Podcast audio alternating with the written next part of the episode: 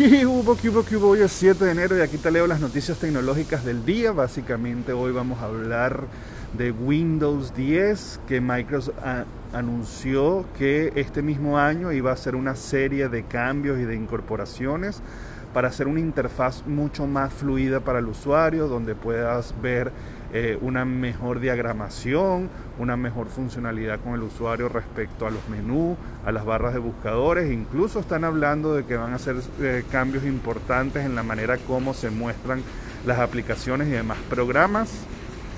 Yo espero realmente que con todos estos cambios lo que realmente hagan es eliminar tanto pantallazo azul y eliminar tantos problemas que está teniendo Windows 10 en las actualizaciones en muchas computadoras, como he comentado antes, y en su defensa. Ellos tienen que lidiar con las diferentes marcas que son no creadas por ellos, son hardware con procesadores, tarjetas eh, madres, eh, memoria RAM y una serie de componentes que tienen cada una de las computadoras de distintas marcas, de distintas especificaciones.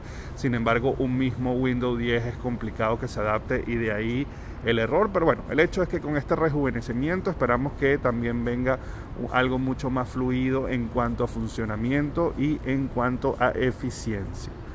Por otro lado, también Microsoft anunció que ya está haciendo pruebas para incorporar unos widgets, como se denominan estas aplicaciones abiertas, dentro de la barra de tareas de Windows 10 también.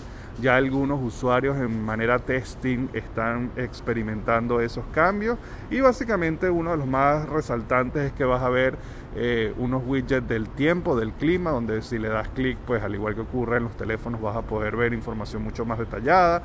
También te van a mostrar información sobre zonas horarias o incluso noticias relevantes para ti. Ahí entrará el tema de pues seguramente es una excusa para seguir traqueándote y para seguir eh, captando tu información, porque para mostrarte el clima donde estás y las noticias que sean relevantes a ti, pues obviamente van a tener que ver temas de datos personales.